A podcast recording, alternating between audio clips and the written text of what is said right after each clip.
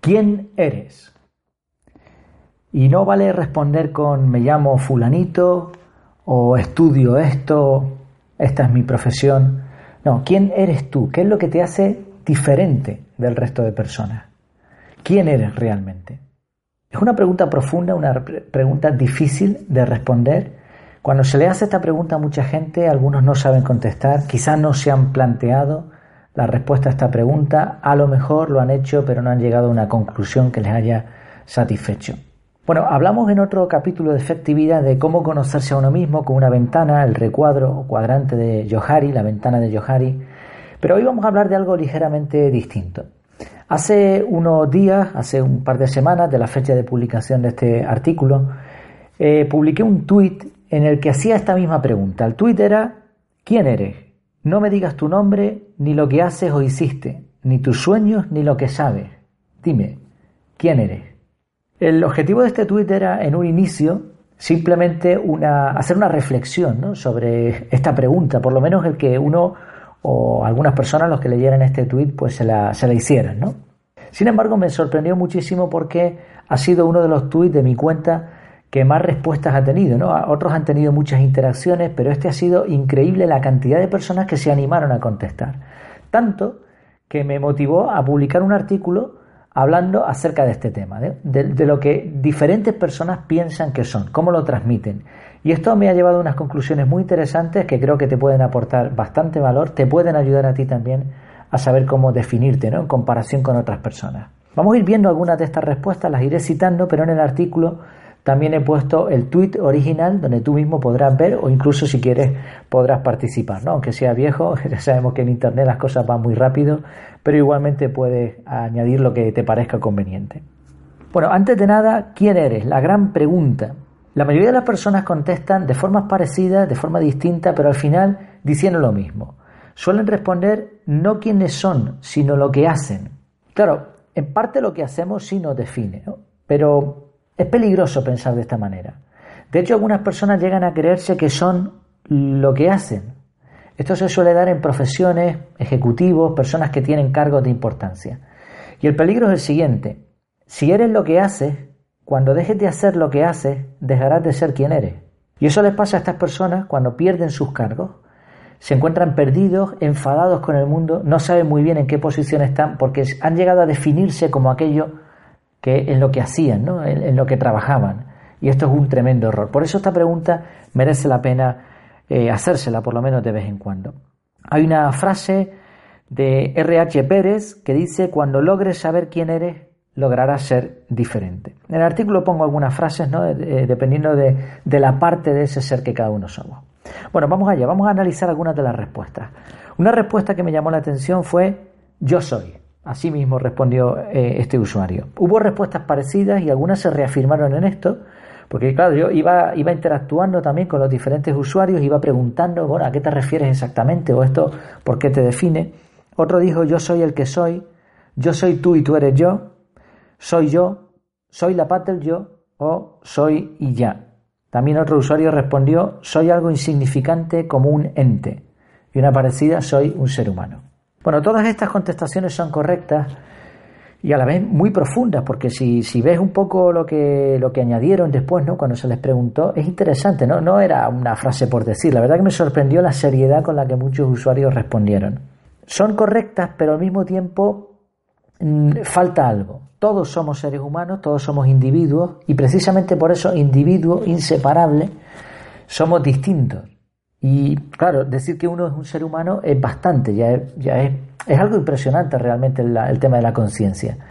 Mm, una planta no, no tiene esa, esa, sensación, no sabe que es un ser vivo, sencillamente existe y punto. Por lo menos que, que sepamos, ¿no? Bueno, es así, ¿no? Sin embargo, el ser humano tiene conciencia de su existencia y esto en sí mismo es espectacular.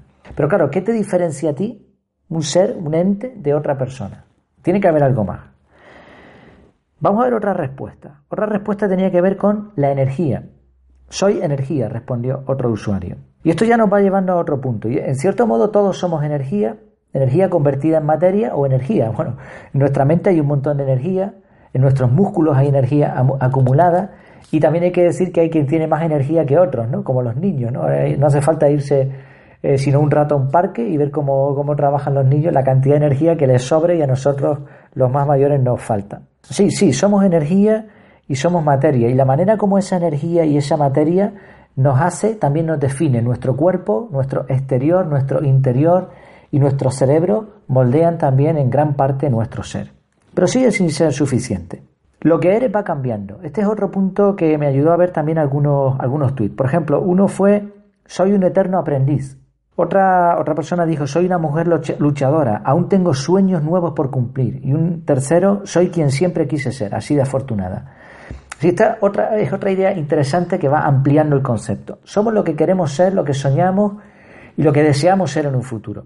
Y esto nos define, pero a la vez es impresionante también porque lo que somos se va modificando constantemente. Lo que yo soy ahora es distinto de lo que era ayer, porque he tenido vivencias y a lo mejor me he puesto metas distintas o las he conseguido o, no las he conseguido.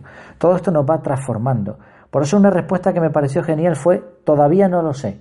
Cada día soy y procuro ser la que soy, aun sin saber quién soy. Somos lo que queremos ser también. No podemos aferrarnos a creernos que somos así o somos de esta manera, ¿no? Hay gente que dice, yo es que soy así, o a mí me da mucho miedo esto, o yo no me gusta esto, o yo soy así, no puedo cambiar, ¿no? Eso es incorrecto, porque lo que somos, como hemos visto hace un momentito, se puede ir transformando día tras día. Así que esta, esta forma de pensar es totalmente errónea. Otro tuit decía, soy inventor de la segunda parte de mi vida, que creía ya tener resuelta. Interesantísimo este. Otro, soy un ser humano en constante evolución. Sí, pregúntate, ¿estás evolucionando? ¿Estás progresando? ¿Vas hacia adelante? ¿Tienes metas las que estás cumpliendo? Me gustó otra respuesta que viene al caso. Soy una persona nueva que no teme a los retos. ¿Y tú temes cambiar o quieres aferrarte a un ser que en realidad ya se quedó en el pasado? Para hacer esto hay que luchar y esa lucha también nos define. Fíjate lo que dijo otra persona. Soy quien cada mañana lucha por salir adelante, peleando contra los fantasmas que lastiman mi cabeza y sale adelante para darle lo mejor a mi familia. Esa es mi misión. Otro dijo, soy un ser atrapado, confundido, luchando por salir de las tinieblas del conformismo a la luz de dar energía y buena vibra, buena vibración, ¿no? Entiendo que dice. Estoy seguro que más de uno, más de dos nos identificamos con estas palabras. También somos lo que sentimos. Hay una frase que dice, las mejores y más bellas cosas en el mundo no se pueden ver ni siquiera tocar, deben sentirse con el corazón. Ya lo dijo de forma contundente uno de los que se animaron a participar en esta especie de encuesta improvisada, dijo, soy lo que siento. Y es que una parte sustancial de lo que somos es lo que sentimos. Piensa, por ejemplo, en cómo se definieron otros más. Soy un ser humano agradecido, al agradecimiento. Otro, soy vida, alma, amor, locura y todos los sentimientos revueltos. Otra más, yo soy alguien enamorado de la naturaleza, la felicidad junto con la alegría y me gusta compartir y transmitir lo que soy para los que me rodean, para los que me rodean, me regalen sonrisas. Qué bonito, ¿no? Esta forma de expresarse. Lo que sentimos y cómo lo demostramos a los demás también nos definen. Quizás sea esta una de las cosas que más nos diferencian a unos de los demás, ¿no? Por cierto, hablando de esto, somos una mezcla de los demás. Sí, esto es muy interesante. Ahí, de hecho, eché bastante en falta tweets que dijeran esto, porque la mayoría iban en esta línea, pero prácticamente ninguno decía esto. Ahora mismo se estila mucho una idea, ¿no? Que es que somos la mezcla de las cinco personas con las que más tiempo pasamos. O como dice el refrán, dime con quién andas y te diré quién eres, ¿no? Dime con quién te juntas, te diré quién eres. Y es que las relaciones que tenemos a nuestro alrededor también nos dicen quiénes somos. Sí hubo un tuit que dijo, soy una criatura amada por Dios y por otras criaturas. Cuando los demás nos aman, pues también modifican lo que nosotros somos, porque nosotros reaccionamos, somos seres humanos que estamos en contacto con los demás, reaccionamos a los sentimientos, a las sensaciones que nos transmiten los demás. Y esto se puede ver muy bien en los niños, ¿no? Cuando van creciendo, son reflejos de lo que han vivido, de cómo les han tratado, para bien y para mal. Otra persona dijo, soy una mujer que después de los 50 apenas se descubre y crece, que sonríe a la vida y a quien cada sonrisa la fortalece. Fortaleza, tengo más de lo que podía imaginar. Sensibilidad, tengo toda la que mi corazón puede albergar. Soy humana, mujer, madre, amiga, hermana. Y esta parte última es la que me interesa, ¿no? Soy humana, mujer, madre, amiga, hermana. Nuestras relaciones familiares también definen lo que somos.